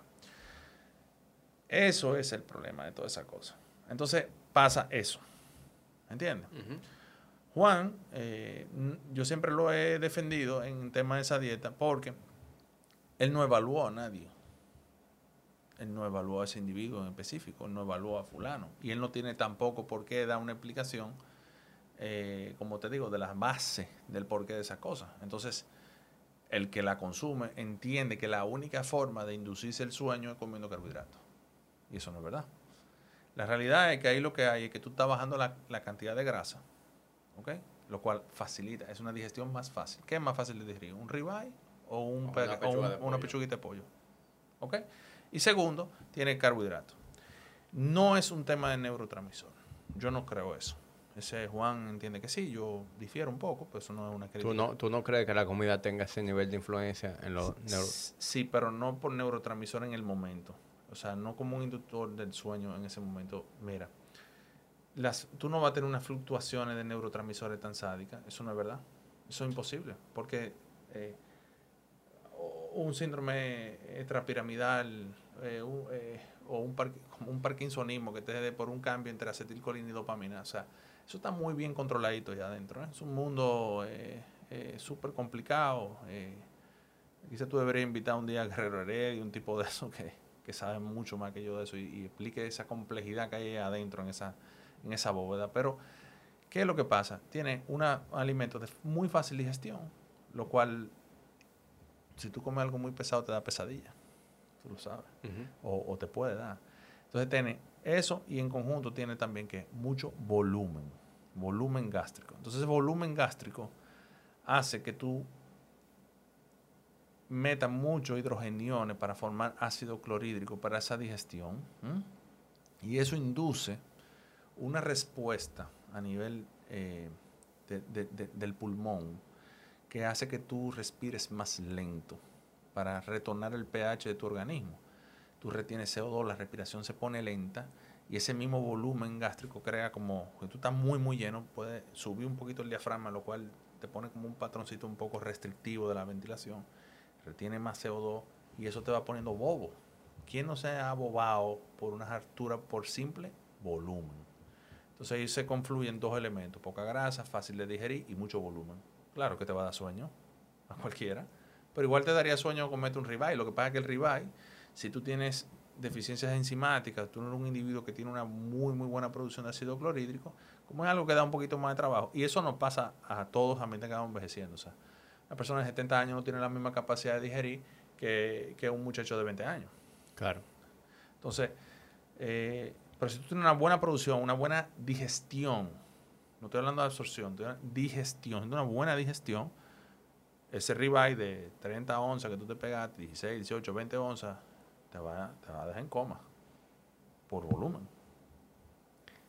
Entonces eso es bullshit que comer grasa y proteína te quita el sueñño. Bullshit. Nada más que tu riñón no funciona. No, y, y eso ha llegado a un punto en donde ya mucha gente ve los carbohidratos como, como que es una patilla para dormir. Una benzodiazepina, sí, yo sé. O sea, los otros días salimos un grupo de, amigos en los motores y andaba una persona que tenemos en común. Y llegamos a un sitio donde pedimos un desayuno típico, mangú con los tres golpes. Pero, viejo, era una bola. ¿Tú has visto la, la bola? de... dormido. Espérate, ¿tú has visto una bola de helado? Ajá. Era una bola de helado de mangú. Dos huevos, dos o tres ruedas de salami y un pedazo de queso frito. Pues nuestro amigo se comió los tres golpes y dejó la bola de mangú. Porque dijo ¿Por qué iba a manejar? Que él se iba a dormir en el motor si se comía esa bola de mangú. Prefiero no saber quién es. Pero eso es the pussification of mankind, loco. Eso es, por favor, o sea, ese tipo de lujo y esa cosa de tú date esa posibilidad de dejar comida por un consecuencias de abundancia. Y, el tigre, un tigre que tiene tres días de hambre, ¿le va a parar esa vaina? Y tú tienes que, estamos hablando de un tipo que tiene que estar, tener ya 40 años. ¿A ti se te olvidó lo que tú hacías los, últimos 39 años de tu vida antes de encontrar el Simo Diet? Correcto. O sea, tú no comías carbohidratos por miedo a dormirte. O para que cogemos fragmentos, full, y te digo, y lo acepto si me conviene. Ese es otro detalle. Porque si no fuera tan agradable, y, es una buena estrategia de esa dieta, esa estrategia, yo cuando yo la vi, que vuelvo y te repito, no es para nada mala, no, no, no, no la estoy criticando. ¿eh? No, no, ni yo tampoco. Eh, Simplemente... El tema con eso es que, que, cuando yo la vi, yo le mira, para mí, como individuo, esa, esa cena es un premio.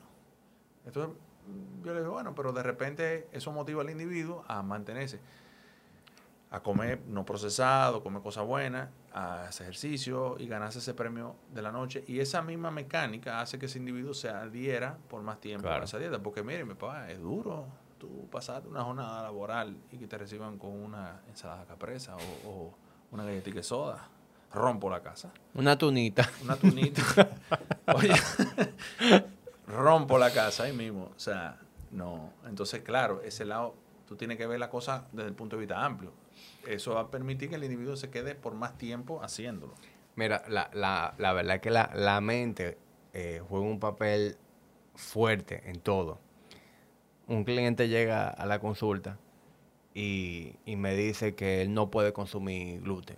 O sea, que él se dio cuenta de, de que a él el gluten eh, tenía serias consecuencias en cómo él se sentía, en su salud digestiva, que le dolían la coyuntura, todo eso y empezamos a hablar de, su alimentación. Entonces él me dice, no, mira, después de que yo me di cuenta de, que el gluten me, hacía daño, pues yo dejé de comer pan, yo dejé de comer pasta, que sigo qué cosa, y me sigue describiendo su dieta. Y, cuando llegamos a la cena, eh, él me dice que todos los días él se hace un wrap con leftovers del mediodía. Lo que sobra del mediodía, él se hace un wrap. Yo, ah, tú te haces un wrap, pero ¿qué tú usas para el wrap? No, de, de esta tortilla, la María.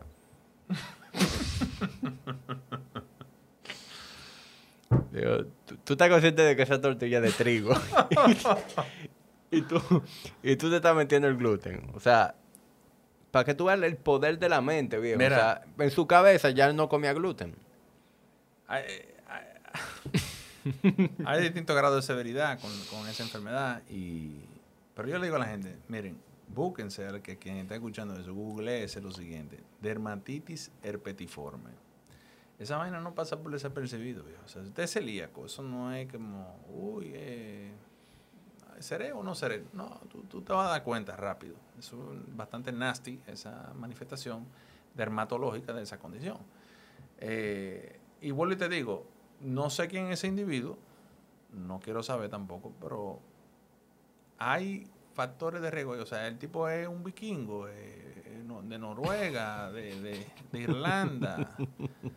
Porque en el Caribe, donde más celíacos están apareciendo ahora. Entonces, no, en Piantini. Esto es una locura. Aquí todos los celíacos están en Piantini, en Entonces, y, y de, de, repente que los hay, ¿eh? pero, eh, pero yo creo que es una condición que se ha puesto muy de, moda. Eh, no, no, no, voy a decir que tiene un, valor social, pero eh, a veces pensaría que en ausencia, como hablábamos ahorita, de equilibrio, te genera un tema de conversación decirte una vaina así. ¿Me entiendes? Entonces, fabrican cosas, fabrican escenarios. Y por supuesto también hay, hay el, el, está la gente, el, hipocondríaco, o sea, que es un bobo brega con un hipocondríaco, porque el hipocondríaco le tiene miedo a la enfermedad y al tratamiento. Entonces, eh, eh, es un tema. Eh, pues tú, y, yo lo identifico rápido, porque generalmente son los tipos que han ido a 47 médicos a tratar el mismo tema y generalmente te dicen a ti vengo, vengo de ti como último, eh, último recurso. Ya yo, you are the lucky one. ya yo sé que, que las cosas andan. Eh, entonces, ¿qué pasa? Eh, es posible que tengan algunas cositas que se pueden mejorar y eso, pero le tienen miedo al tratamiento también. Entonces tampoco lo van a hacer. Es complicado eso. Bueno, querido amigo, yo creo que ya estamos cerca de las dos horas. Álvaro. E, estas conversaciones siempre, como que el momento pasa rapidísimo, pero cuando tú vienes a ver el tiempo, ya tú estás cerca de las dos horas. Y estamos llegando a ese threshold en donde ya la gente deja de poner atención. Es posible. evidentemente. Eh, pero nada, definitivamente cada vez que tú vienes aquí, esto es una conversación sin, sin desperdicio. Y ojalá que para que tú vengas de nuevo no haya que coger tanta lucha. Yo sé que no fue desinterés de tu parte, me consta. tú tuviste que atender muchos problemas, lo cual yo estoy al tanto. Eh, pero nada, esperamos que ahora en octubre podamos eh, repetirlo. Claro que sí, cuenta conmigo, viejo. Para mí un placer venir para acá. Hermano, gracias por venir. Y quienes están del otro lado escuchando y viendo, gracias a ustedes por su atención. Si ustedes conocen a alguien que les puede interesar este contenido, pues se lo comparten. Y si se quieren, si aún no se han suscrito, pues háganlo ahora y, cualquier review también eh, se le agradece. Nos vemos en un próximo capítulo de, un próximo capítulo de Tertulia